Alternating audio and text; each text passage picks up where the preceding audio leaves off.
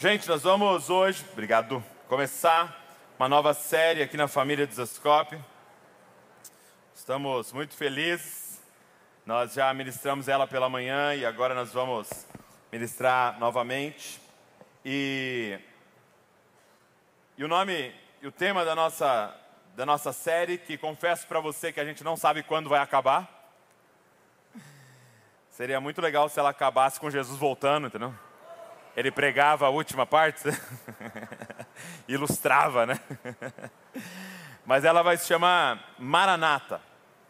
Ele veio e ele virá. Ok? Maranata, ele veio e ele virá. Abre comigo aí, é, 1 Coríntios, capítulo de número, se eu não me engano, 16, eu não anotei aqui, 16. Primeiro, primeira carta que Paulo envia à igreja de Corinto capítulo de número 16, vamos ler o verso de número 21. 1 Coríntios 16, 21. Quem achou aí, diga eu amo a Bíblia. Vamos lá. Diz assim: olha, eu, Paulo, escrevo a saudação de próprio punho. Se alguém não ama o Senhor, seja anátema, maranata. A graça do Senhor Jesus esteja com vocês, o meu amor esteja com todos vocês, em Cristo Jesus. Feche seus olhos comigo. Pai, obrigado. Obrigado pela tua presença manifesta nesse lugar, Pai, nesse ambiente. Obrigado. Obrigado pela família reunida, por encontrar os meus irmãos e a gente poder, em uma só voz aqui, levantar o teu nome acima de todo nome. E nós queremos pedir, Espírito Santo, nos guie em toda a verdade. Espírito Santo, abre os nossos olhos, o nosso entendimento, para compreender aquilo que o Senhor quer ministrar, aquilo que o Senhor quer enfatizar aqui em nós, Pai.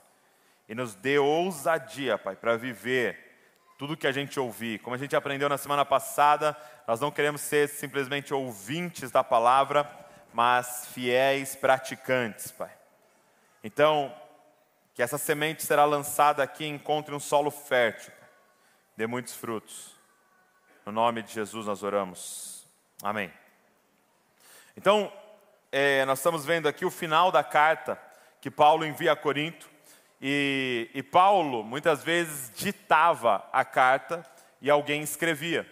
Então, ele, ele ditava para algum companheiro ali de jornada e essa pessoa ia escrevendo a carta. Então a carta era de Paulo, mas tinha alguém, um escriba ali, né, escrevendo. É... Mas aqui nesse momento, Paulo diz assim, verso número 21, eu, Paulo, escrevo a saudação de próprio punho. Que ele está dizendo, olha, nesse momento aqui, eu peguei a pena e eu estou aqui por algum motivo é, é, usando a minha letra aqui para vocês verem. Eu estou eu assinando aqui, a minha digital está aqui nisso que eu vou falar. E ele diz assim: se alguém não ama o Senhor, seja anátema. E anátema significa amaldiçoado. Você fala, Paulo, isso aí não é politicamente correto, Paulo. Se alguém não ama o Senhor, seja amaldiçoado. E aí ele usa essa palavra, maranata. E Maranata, gente, a, a carta toda foi escrita em grego. E Maranata é uma palavra no aramaico. E que pode ter para nós três significados dependendo do contexto. Essa palavra no aramaico ela pode significar é, o Senhor veio, fazendo uma referência ao passado. Dependendo da forma que ela é usada, ela pode significar o Senhor virá, fazendo uma referência ao futuro ou ela pode significar um clamor. Ora, vem, Senhor. Então ela pode significar: o Senhor veio, o Senhor virá, portanto, vem. Diga comigo, vem. E nós vamos, na nossa série, estudar então essas três dimensões dessa palavra. É, muitos comentaristas afirmam que essa palavra maranata, ela é, era um cumprimento entre a igreja do Novo Testamento. Então você imagina dois discípulos se encontrando, e aí eles falam aqui, ó, e aí? Maranata. Vira para quem está do seu lado e fala, Maranata. Aperta a mão da pessoa aí do outro lado agora e fala, Maranata. A gente fala, né? É, a paz do Senhor, ou paz e graça. E apesar de ser maravilhoso, né? A paz do Senhor, paz e graça. Interessante você encontrar com alguém e falar assim: ora vem, Senhor Jesus. você encontrar com alguém e falar: Ele veio, Ele virá, portanto, vem, Senhor. Será que poderia virar uma prática entre nós? Maranata. Responde para mim. então nós vamos, deixa eu te dar um panorama do que nós vamos ver na nossa série aqui. Coloca para mim a linha do tempo. Então hoje nós vamos fazer uma introdução sobre Maranata, esse clamor. É, nós vamos estudar então a parte do Ele veio, ok? E nós vamos estudar as alianças que estão é, descritas no Antigo Testamento.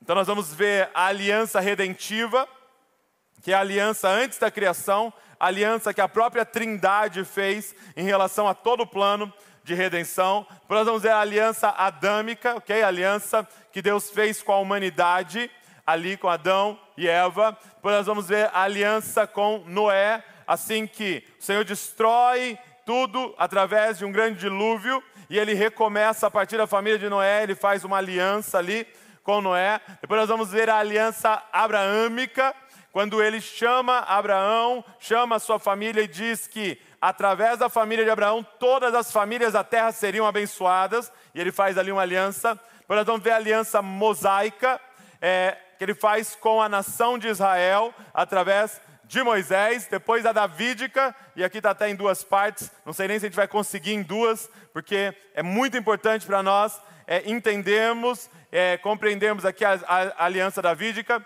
Depois nós vamos falar da aliança do Cristo, da nova aliança, nós vamos falar da igreja que vive nessa nova aliança, e aí a gente entra nessa segunda parte do Maranata, ele virá.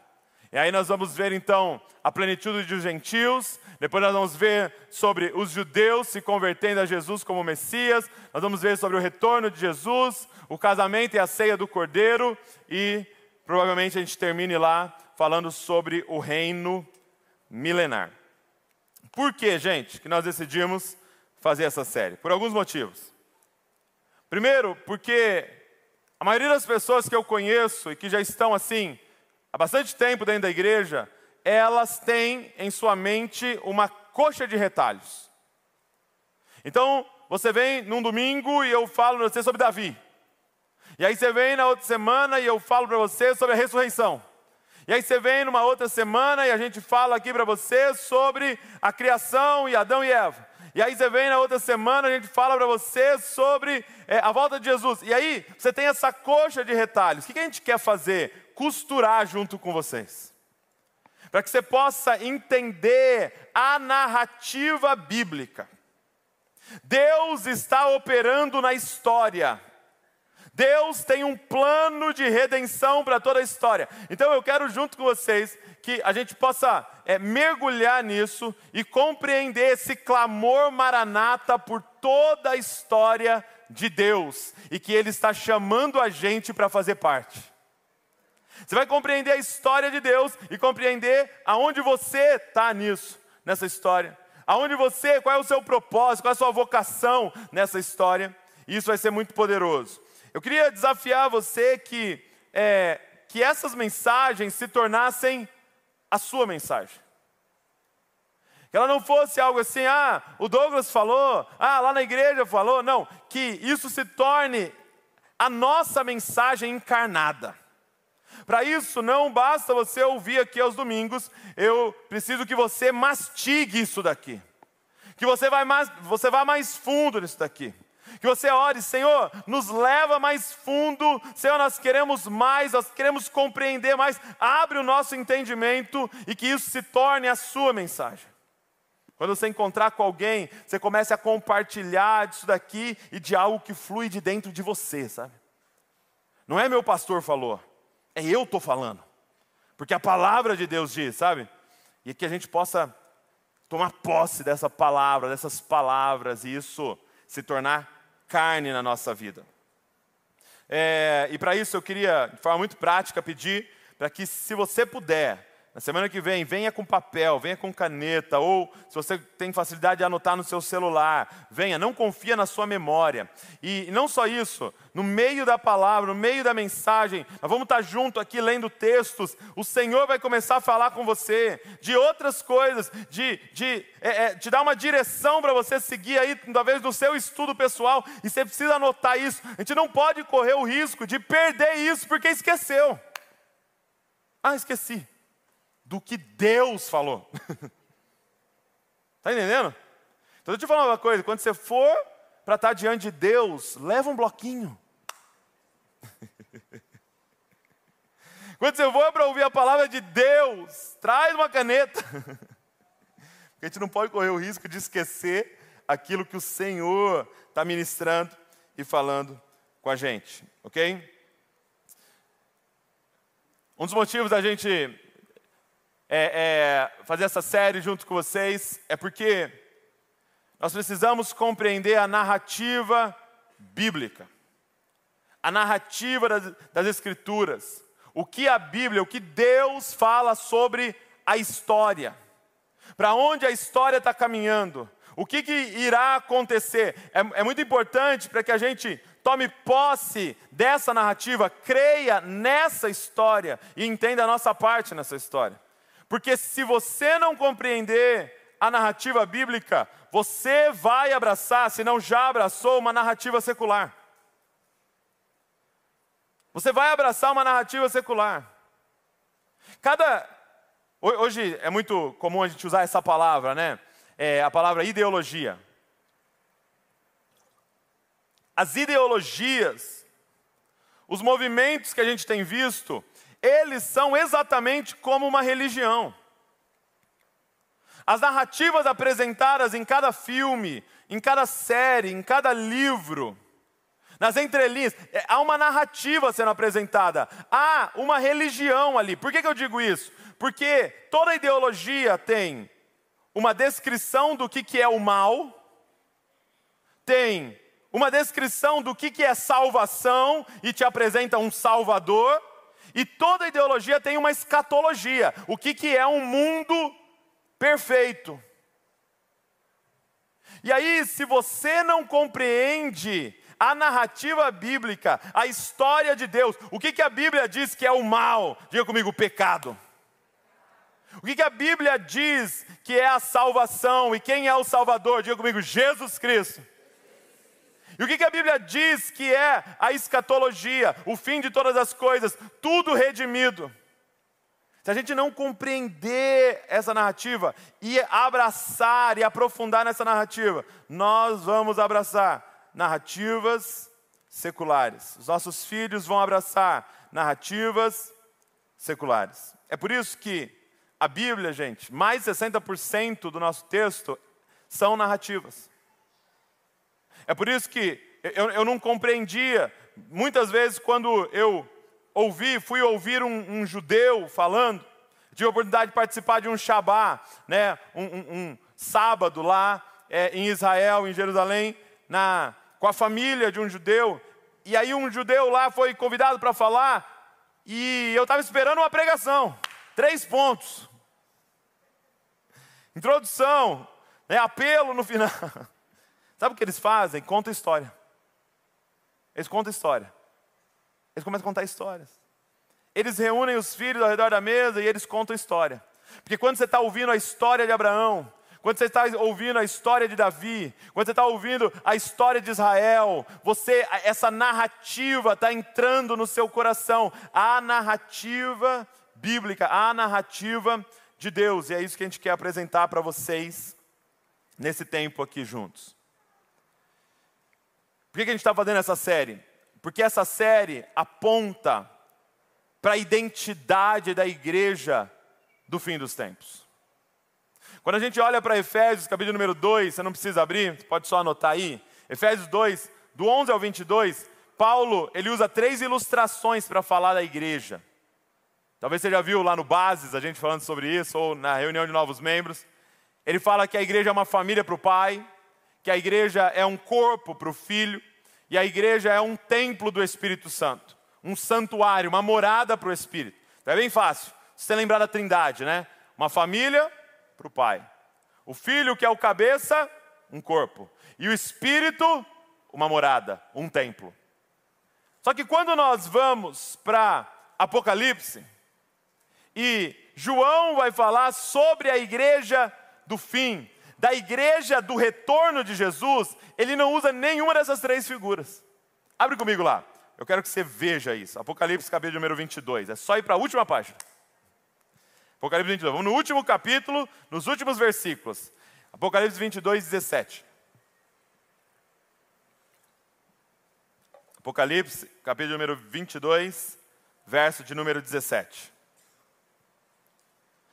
Se queremos fazer essa série e ter esse tempo aqui, para que nós possamos compreender qual é a identidade da igreja dos últimos dias. Qual é a identidade da igreja que irá receber o Messias de volta? Olha o que diz Apocalipse capítulo número 22, verso de número 17. O Espírito e a. Ah, não é o Espírito e a família? Apesar de ser muito importante, somos irmãos, irmãs, fala da nossa herança, fala da paternidade de Deus. Ah, não é o, o Espírito e o corpo. Não, é, apesar de ser muito importante, fala da nossa missão, de membros, dos nossos dons, das nossas habilidades, da, no, da nossa vocação. Ah, não é o Espírito e o templo. Apesar de ser importante, o entendimento quando estamos juntos ao manifestar de Deus entre nós, a perdão de pecados aqui. Não, mas não é nenhuma dessas figuras que ilustra a igreja do fim. Diz assim: e o Espírito e a noiva dizem: vem. O Espírito e a noiva vão estar falando o que nos últimos dias, gente? Fala comigo, Maranata o Espírito e essa igreja, que para ilustrar a, a, a, natureza dela, para ilustrar a identidade dela, para ilustrar a missão que ela está vivendo, o propósito, é, o escritor bíblico usa um, uma ilustração. Ele diz: e o Espírito e a noiva. Por quê, gente? Porque a noiva? Porque essa igreja, ela é caracterizada pelo amor profundo que ela tem pelo Senhor. Ela é caracterizada, caracterizada por uma paixão ardente por Jesus. Ela é caracterizada por um conhecimento profundo de quem é o Cristo. Assim como uma esposa conhece o seu esposo. Assim como uma noiva conhece o seu noivo. Assim como uma esposa é apaixonada pelo seu esposo. Assim como uma noiva é apaixonada pelo seu noivo. É, é isso que caracteriza a igreja do fim. Então entenda a profecia que há. Não é assim, ah, se você fizer as coisas certinho, isso vai acontecer. Isso vai acontecer. A pergunta é se você vai estar dentro disso. Isso vai acontecer. A igreja em todo o planeta será completamente apaixonada por Deus. E a igreja em todo o planeta terá conhecimento profundo de quem Ele é, a ponto de aparecerem falsos cristos, e ela não se render a esses falsos cristos. Se levantarem falsos profetas e eles não ganharem o coração dela. E se levantar uma grande perseguição até mesmo física e violenta, e ela não se dobrar, tamanho é o seu amor pelo Senhor. E o Espírito e a noiva dizem: Vem. Agora, eu queria pensar com vocês, nesses minutos nossos juntos, o que, que, é, é, o que acontece quando uma igreja começa a clamar Maranata.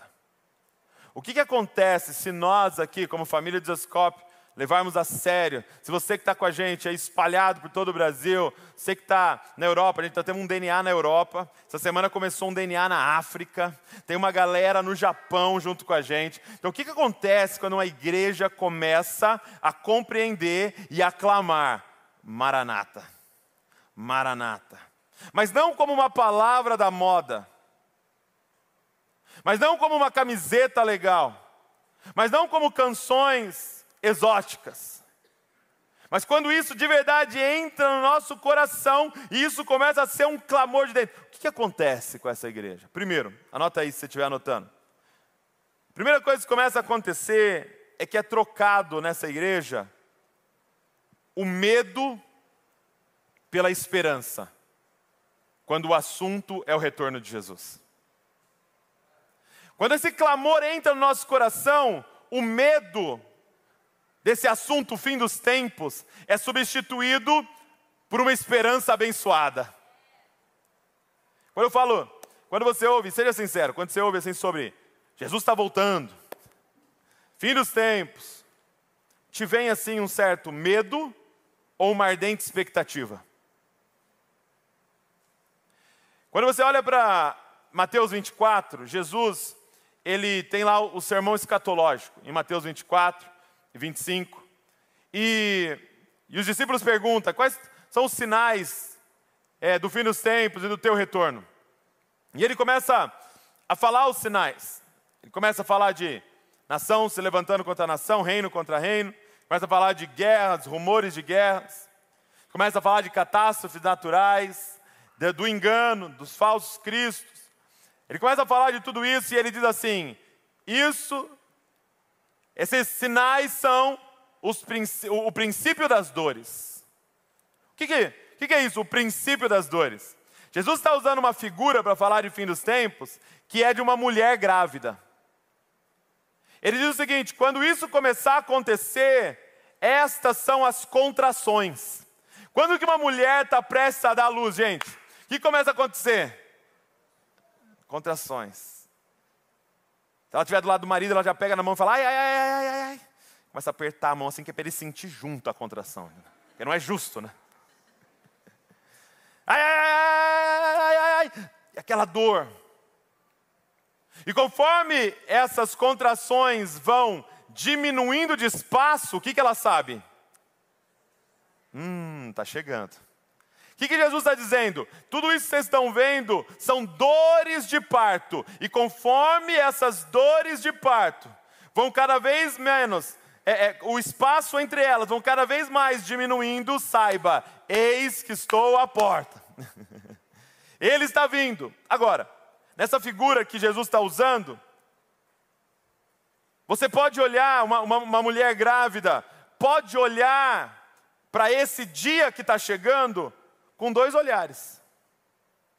Ela pode pensar no dia do parto, do nascimento, com muito medo. Por quê? Porque será um dia de dor, será um dia de sangue, será um dia de suor, será um dia de trabalho extremo. Então ela pode olhar com muito medo se ela enfatizar essa parte, ou ela pode olhar com ardente expectativa, porque a dor que ela vai passar não se compara à glória que vai nascer. Muito doido, porque se eu pergunto para Val, e ela já me respondeu isso, e provavelmente a maioria das mulheres responderiam isso, as crianças às vezes perguntam isso para Val: qual, qual foi o dia mais importante da sua vida, mãe? O que, que ela responde? Sobre um dia sangrento, de choro, de dor, de extremo trabalho, um dia no hospital. Como assim? É o dia mais feliz da sua vida? Porque a gente decidiu não focar nessa parte. A gente decidiu focar naquilo que estava nascendo naquele dia. Deixa eu te falar uma coisa. Muitas vezes foi dado ênfase para nós, e eu ouso dizer que até mesmo de forma satânica, foi dado ênfase para a gente naquilo que vai acontecer, e sim, vai ter tribulação, é verdade, está escrito lá sobre a grande tribulação, de uma grande apostasia, está escrito lá sobre o anticristo, sobre marca da besta, sobre martírio, está escrito tudo isso, tudo isso é real, em algum momento nós vamos ver, nós vamos ver aqui, mas está escrito que ele virá, e todo olho verá, e toda língua vai confessar, todo joelho vai se dobrar, e nós cantamos, ele vai sentar no trono de justiça, e gente, ele vai governar sobre toda a terra. A pergunta é: como é que nós vamos olhar para esse dia? Paulo disse, era as dores, as tribulações presentes não podem ser comparadas à glória que vai ser manifestada. Nós queremos nesse tempo aqui agora fixar os nossos olhos em Jesus. Talvez muitos aqui nunca é, leram o livro de Apocalipse. E aí você pergunta, por que você nunca leu o livro de Apocalipse? A pessoa responde, eu tenho medo. tenho medo de ficar lendo o livro de Apocalipse. Ouvi falar que endoida. Tenho medo, fala da besta, de não sei quantas cabeças, e um dragão, uma mulher vestida de vermelho, sentada em cima. Meu Deus, misericórdia ficar lendo isso. Só que quando você olha no primeiro capítulo e o primeiro versículo, sabe o que está escrito? A revelação de Cristo Jesus. É porque ensinaram a gente a focar nessa parte, mas na verdade é um livro para que a gente possa conhecer de forma mais profunda a Cristo.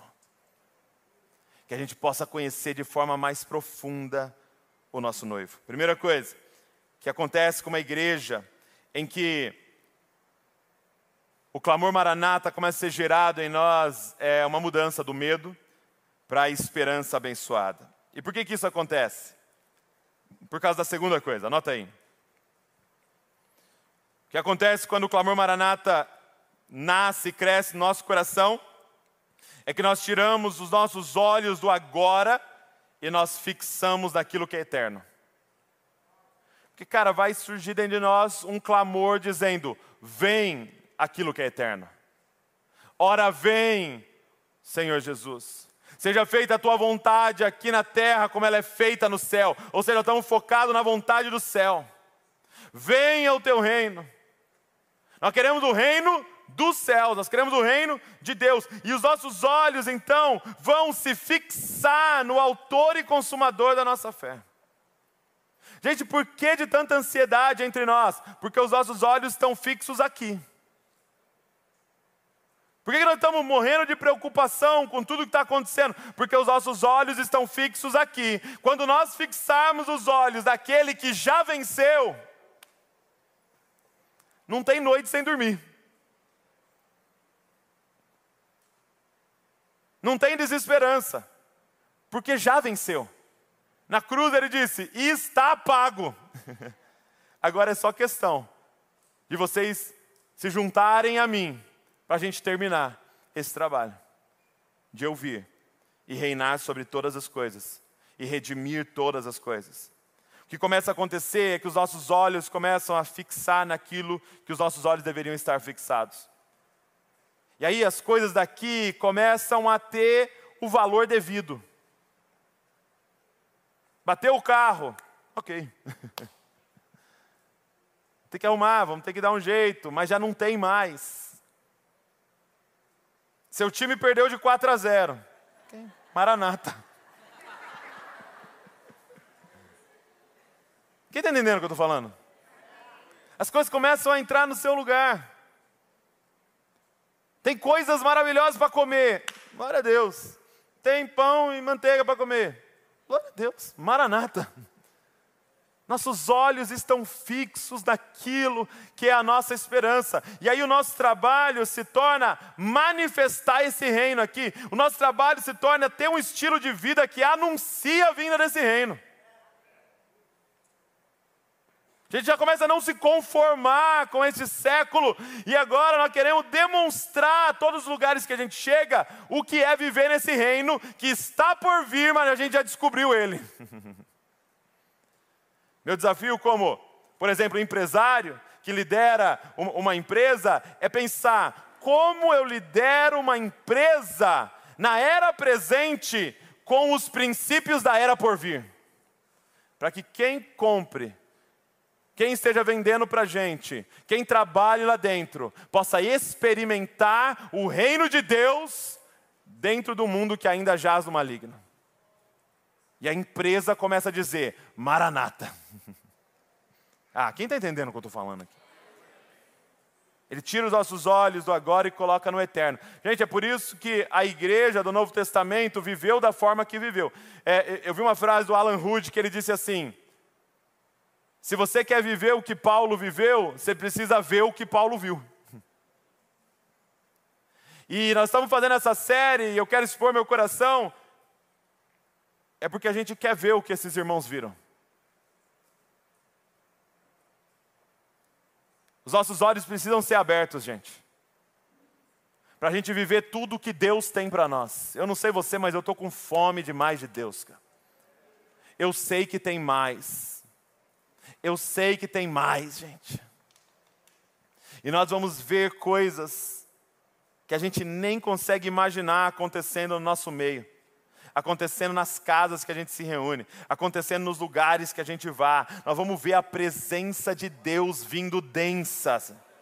A ponto de alguém entrar por essas portas, ou na sua casa, ou lá no seu ambiente de trabalho, no meio de um discipulado, alguém entrar viciado há 30 anos e ser liberto em um minuto. Nós vamos ver pessoas com câncer entrando aqui, o câncer simplesmente secando e desaparecendo. Anunciando para esse reino sabe, apontando para esse reino. E, e, os nossos olhos vão estar tá fixos naquilo que os nossos olhos têm que estar tá fixos. Mas só dá para viver o que eles viveram se a gente vê o que eles viram. O que eles viram. Terceiro, anota aí. O que acontece numa igreja que esse clamor começa a crescer?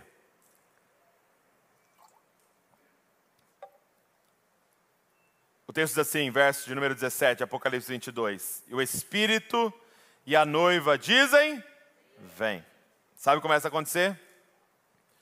O desejo dessa igreja começa a se alinhar com o desejo de Deus. Olha que lindo.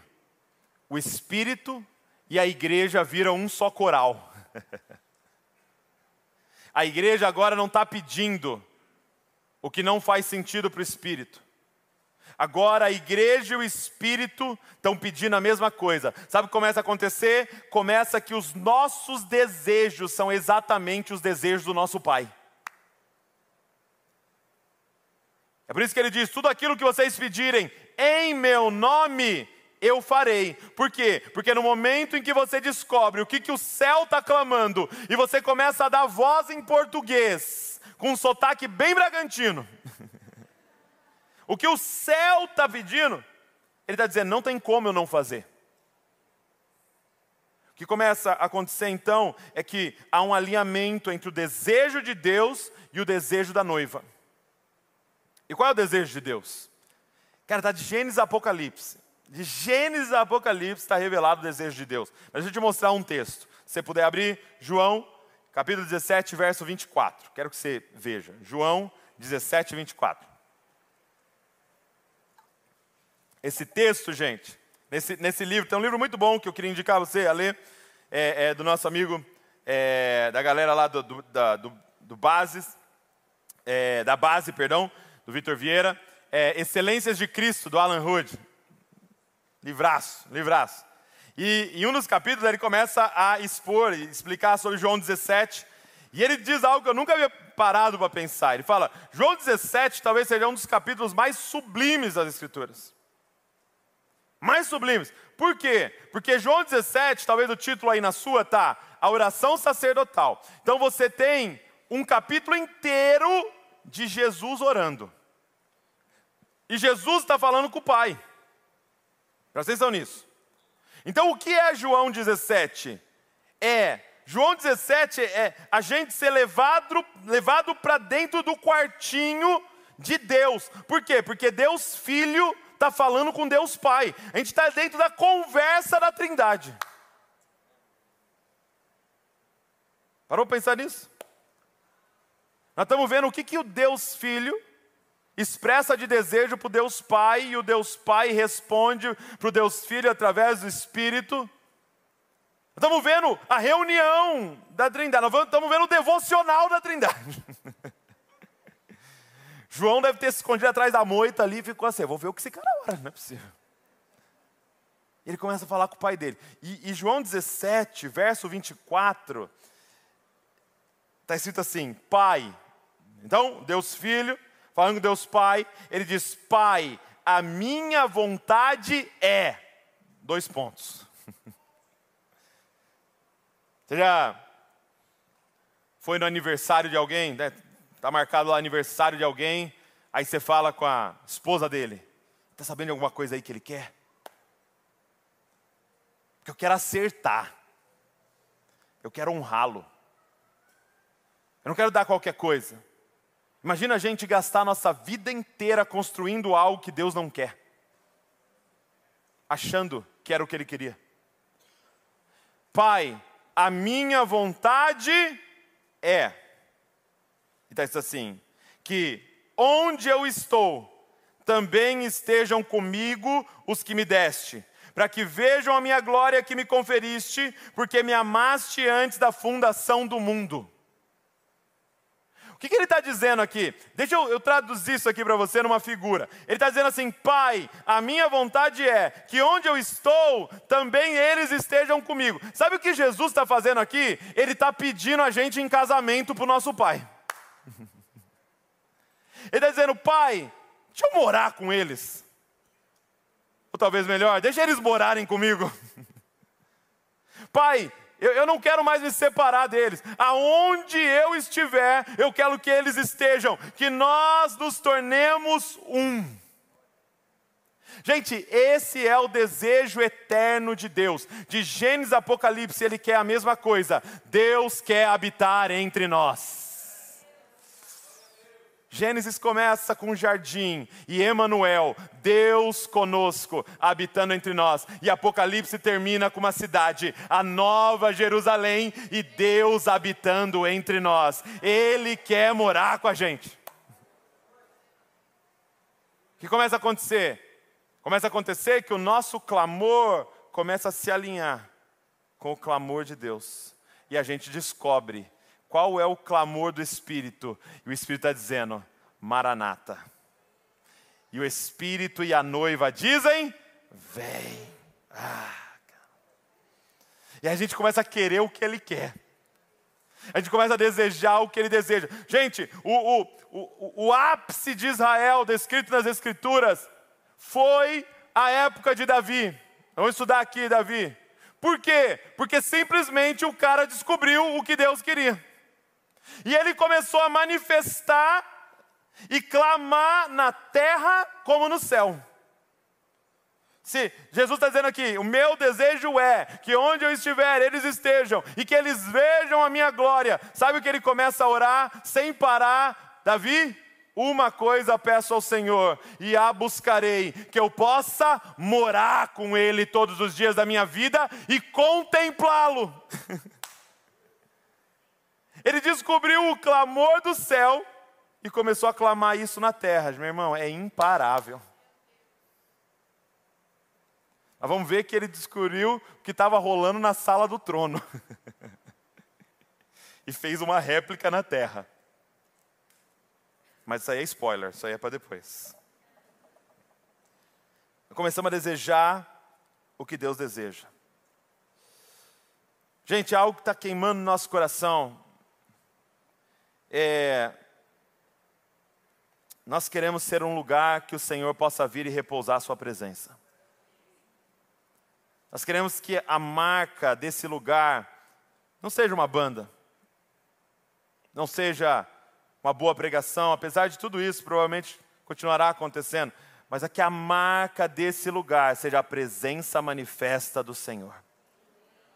Agora, Ele vai vir onde Ele é desejado.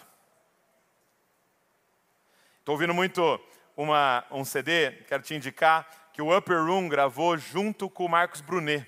Marcos Brunet tem uma banda, tem, tem um grupo, é, um ministério, na verdade, de adoração aqui na América Latina. Ele é todo em espanhol e chama Toma o Teu Lugar. Então o Upper Room e o Toma o Teu Lugar gravaram juntos um CD. E uma das canções, ele começa a fazer um espontâneo e ele começa a cantar assim: Senhor, que nós sejamos o fruto que o Senhor deseja comer. Ele começa a cantar assim: que nós sejamos o, que nós sejamos o perfume que o Senhor deseja sentir. Ele começa a dizer que nós sejamos a música que o Senhor deseja ouvir. Que nós sejamos a casa que o Senhor quer vir morar. Deus começou a colocar uma figura no meu coração. Jesus foi em muitos lugares. Por exemplo, Jesus foi no tanque de Betesda. O tanque de Betesda era um lugar onde haviam vários enfermos, esperando o, o, as águas serem agitadas para que eles pulassem na água e eles fossem curados. E Jesus vai para esse lugar para encontrar esse paralítico que está lá há 38 anos paralítico.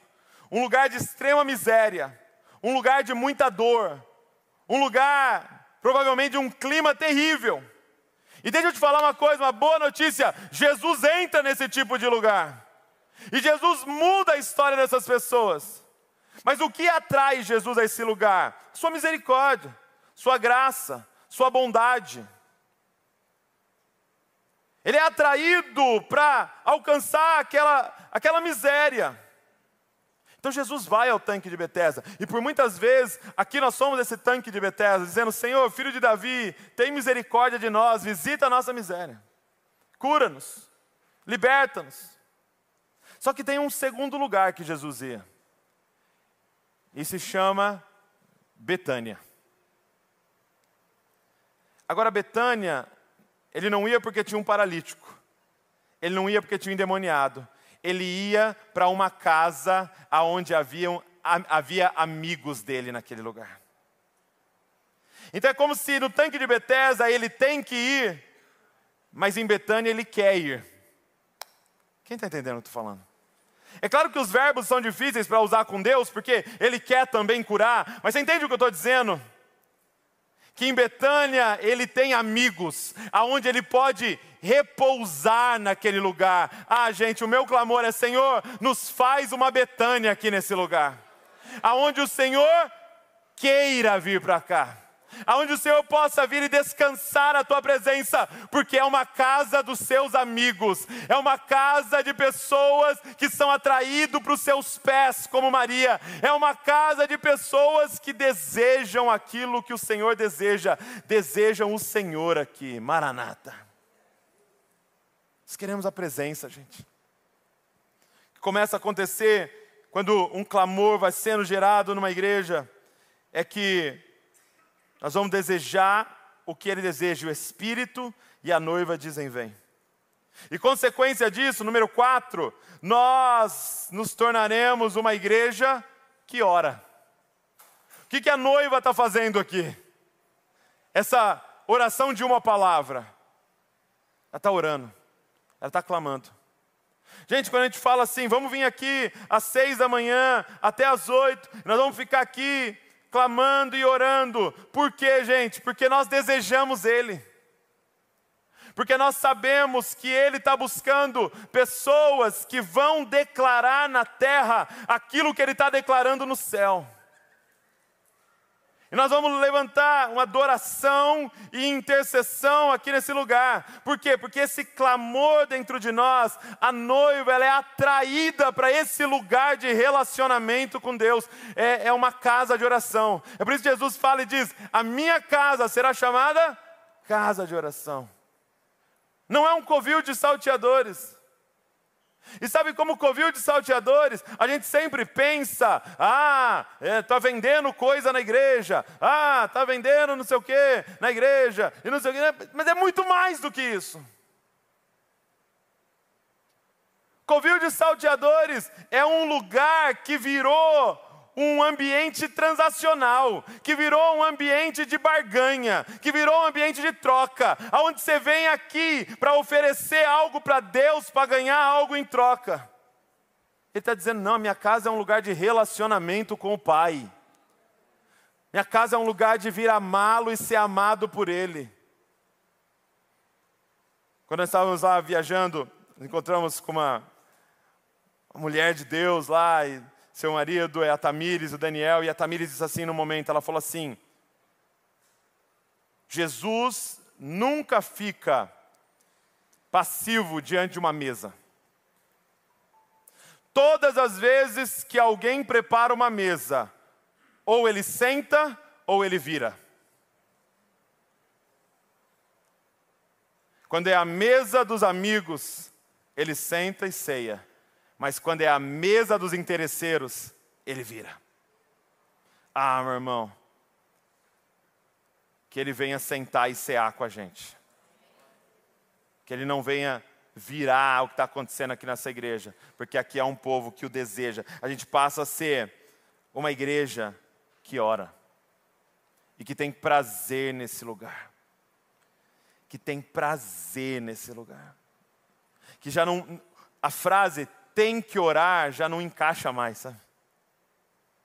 É eu desejo orar, porque é o momento em que eu me conecto com aquele que eu amo acima de todas as coisas, aquele que me amou primeiro, aquele que tem na sua destra delícias perpétuas. É quando esse clamor vai sendo gerado dentro de nós. E a gente aprende que aquilo que a gente pede, a gente recebe. Aquilo que a gente busca, a gente acha. E as portas que a gente bate dele, ele abre. E nós nos tornamos essa igreja de uma coisa só, desejando o Senhor. Em quinto lugar, o que, que acontece quando esse clamor vai sendo gerado em nós? Nós vamos começar a nos preparar para Ele responder a esse nosso clamor. Entenda uma coisa, em, em Mateus capítulo número 9, alguns fariseus chegam para Jesus e falam assim: Jesus, seus discípulos não jejuam, não? Que a gente está jejuando, seus discípulos não jejuam? Então, se você está questionando o jejum dos outros aí, isso é coisa de fariseu. Viu? Fulano não está jejuando, eu estou jejuando. E aí Jesus usa a figura que nós estamos usando. Ele diz assim: Pode os convidados do noivo jejuar enquanto o noivo está com eles? Não, agora é o momento de celebrar.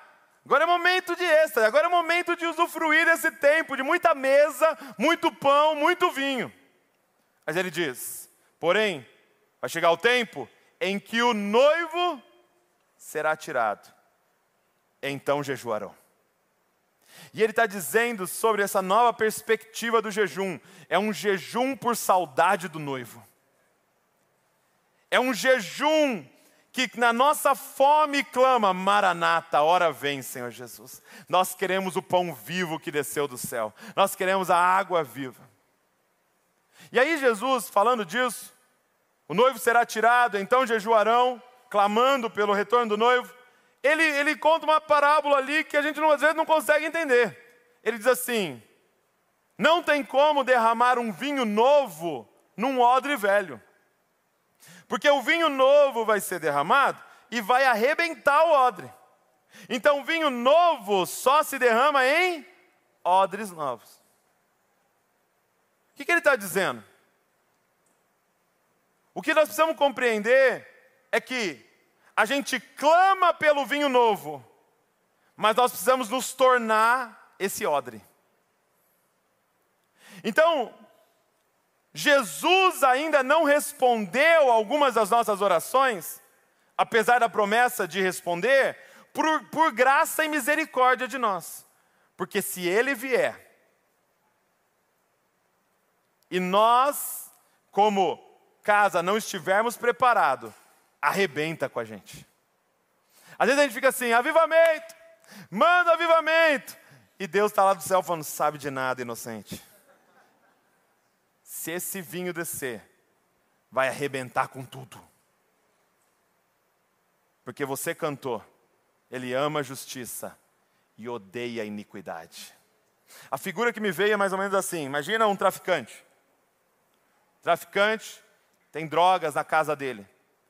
E de repente, um dia, entra um ladrão na casa dele e rouba as coisas dele. Vou fazer uma pergunta: ele chama a polícia? Oi, Maranata, vem aqui na minha casa. E a polícia está dizendo: eu posso ir aí e vou pegar o ladrão. Mas pode ser que eu pegue você também nesse caminho. Quando esse clamor vai sendo gerado dentro de nós, nós precisamos começar a compreender que nós precisamos nos tornar essa casa para Ele poder vir. Nós precisamos nos tornar. E aqui, gente, desse dessa vinda dele, dessa manifestação, eu não estou falando de salvação, porque está muito claro: a salvação é pela graça, mediante a fé, é dom de Deus, mas eu estou falando sobre esse odre que recebe um vinho novo do Senhor. Eu estou falando de uma, de uma manifestação sobrenatural. Eu estou falando com aqueles que são mais ambiciosos, que querem mais que descobriram que salvação é nascer de novo e entenderam, não, as coisas não param quando eu nasci. Quando eu nasci, só começou. Eu quero mais. E aqui a gente começa a falar de santificação. Porque se ele vier e a imoralidade sexual que está acontecendo continuar rolando, meu irmão.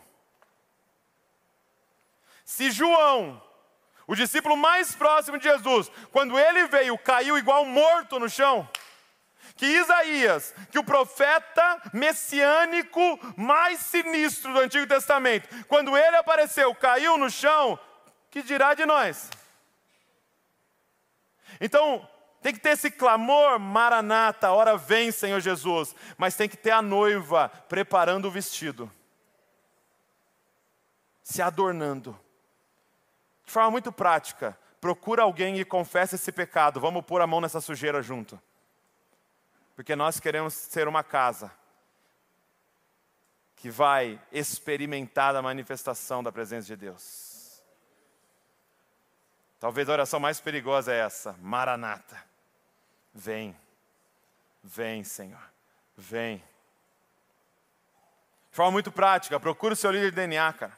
Procura a sua líder de DNA, procura é, um grupo de discipulado, procura alguém daqui da liderança, abre o coração, vomita, coloca para fora. Ei, você não está, você está enganando a gente e, e nós, ó, tudo pecador aqui, tudo dependendo da graça de Deus. Agora você não está enganando aquele que tudo está vendo, que vê os seus pensamentos, cara, que vê a intenção do seu coração. Você não está enganando. Só que nós estamos aqui, Maranata, vem. Você precisa pôr a mão nisso. Você precisa resolver isso. O Senhor vai te dar graça, cara. Você precisa é ser movido de arrependimento e entrar nesse caminho de santidade, porque Ele disse: aqueles que me amam obedecem aos meus mandamentos.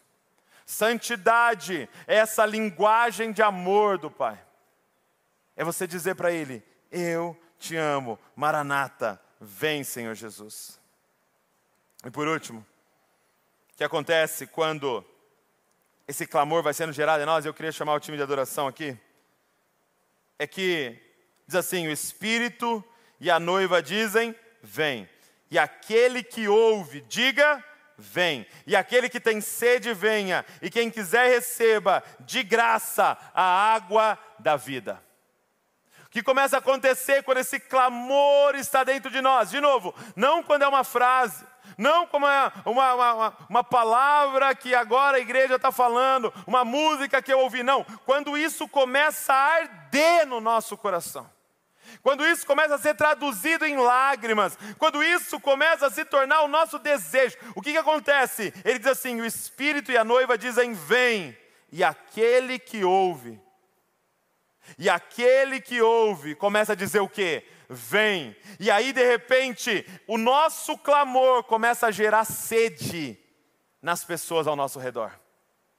O nosso clamor começa a gerar fome em uma cidade, começa a gerar sede e fome em um povo. O nosso clamor vai atrair pessoas para dizer: o que, que é isso que você bebe?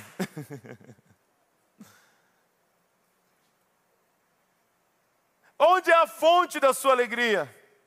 Aonde você está indo? Por quê? Num lugar onde todo mundo está ansioso, você está vivendo essa plenitude. Eu sei da sua vida, eu sei dos problemas financeiros que você passa, eu sei dos perrengues, eu sei dos impostos que você paga, que é igual eu. Eu sei debaixo do governo que você está. Eu sei o caos que nós estamos vivendo. Por que desse brilho nos seus olhos? E aí você vai poder falar. Porque tem um clamor dentro de mim. Eu vivo uma esperança abençoada daquele que já venceu e eu só estou esperando ele voltar. Porque eu faço parte da noiva. Porque eu tenho uma aliança com aquele que não se arrepende, que não volta atrás, que a palavra dele nunca volta vazia. Esse clamor começa a gerar fome, sede em quem está ao nosso redor. E nós vamos poder dizer junto com o Espírito: aquele que tem sede, venha, e quem quiser, receba de graça a água da vida.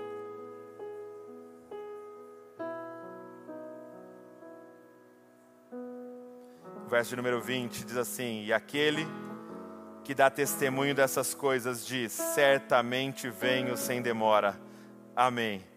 Vem, Senhor Jesus. Fica de pé no seu lugar.